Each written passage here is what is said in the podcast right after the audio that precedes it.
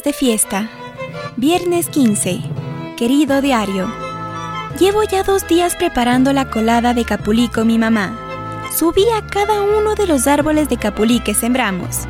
Mi papá me dijo que los árboles tenían la misma edad que mi hermano mayor, que se fue a Estados Unidos. Yo nunca lo conocí, solo lo pude ver en fotos. Después de terminar los preparativos para las fiestas y dejar todo en orden, me fui a mi habitación para probarme el traje que usaría en la contradanza del domingo. Una camisa blanca con un pantalón blanco sostenido por una faja, una chalina de diversos colores, un zamarro muy pesado, un par de alpargatas y mi máscara de diabla huma. Modelé mi atuendo frente al espejo y practiqué mis saltos. De tanto escándalo, mi padre se asomó a mi habitación y me encontró en pleno espectáculo. Cuando me di cuenta, había sido descubierta ensayando mi coreografía. Solo pude ponerme muy roja.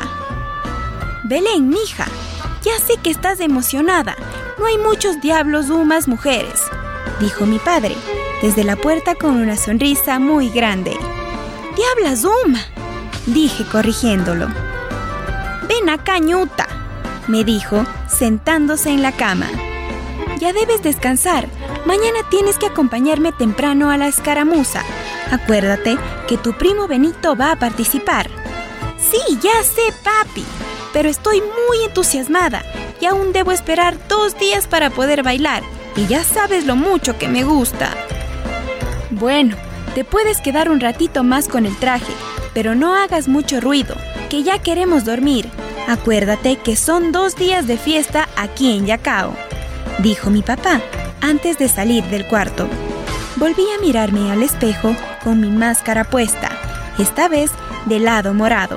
Mi profesor me contó que un viejo sabio le había dicho que el lado oscuro de la máscara se debía usar en la noche, mientras que el lado opuesto, donde está el color más claro, debía usarse en el día. Me quité la máscara pero de la emoción no podía conciliar el sueño, así que me la puse nuevamente para poder dormir, sin fijarme en que me la había puesto del lado contrario al que correspondía, el color más claro en la noche más estrellada.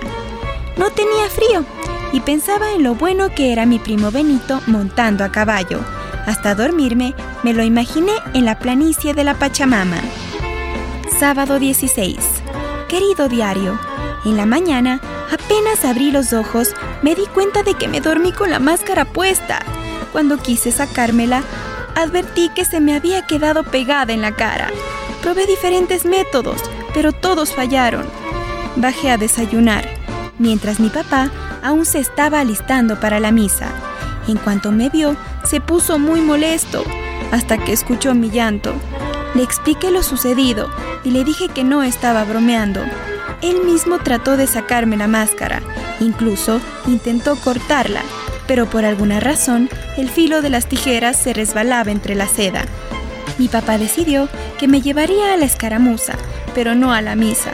Él se encargó de ir allá y preguntar a los mayores la causa y la cura para este mal.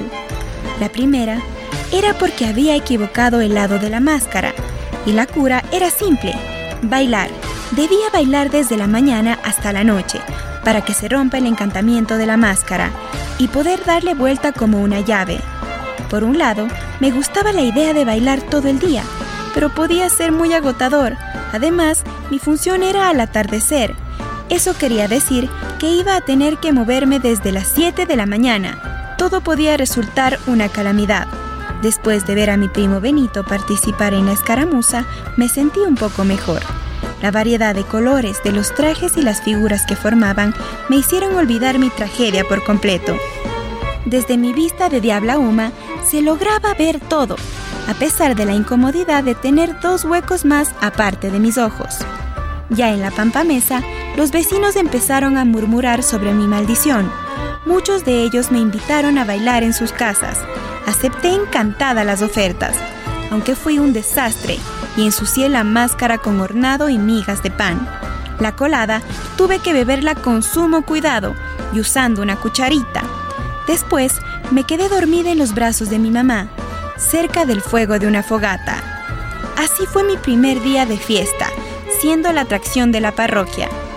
Mañana todos esperaban la contradanza para conocer el desenlace de la Diablita de Yacao.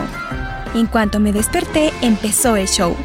Me bañé con una esponja mientras bailaba y de la misma forma me fui poniendo mi traje.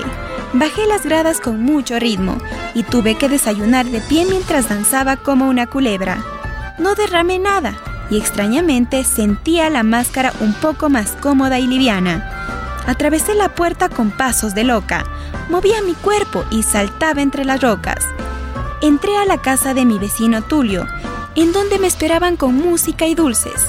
Igualmente, fui donde mi tía Verónica. Ahí bailé con mis abuelitos y me regalaron una trompeta. Fui por el pueblo con mi trompeta haciendo bailar a cada uno de los habitantes. A los más serios solo había que insistirles un poco y los más animados me seguían por todas las casas. Así fue pasando el día. Llegué a un punto de no sentir ni mis pies ni la máscara. Solo bailaba como un torbellino y nadie podía detenerme. La función había comenzado y mi físico era grandioso, cuando de pronto mis pies decidieron no obedecerme y tomaron otra ruta. Luchaba para que me obedezcan, pero saltaron entre la gente. El sol estaba por ocultarse y entendí que eran los últimos momentos de la maldición. Me acerqué a las cintas y de un salto me envolví en el tejido que le llaman pata de gallo. El ángel blanco y el ángel negro me agarraron al poste y sacaron una cruz. Ellos, fingiendo que esto era ensayo, improvisaron un final de combate nunca antes visto. Al fondo, tocaban más fuerte porque ya empezaron a soltar los cohetes y los aplausos de la gente eran especialmente para la diablita de Yacao.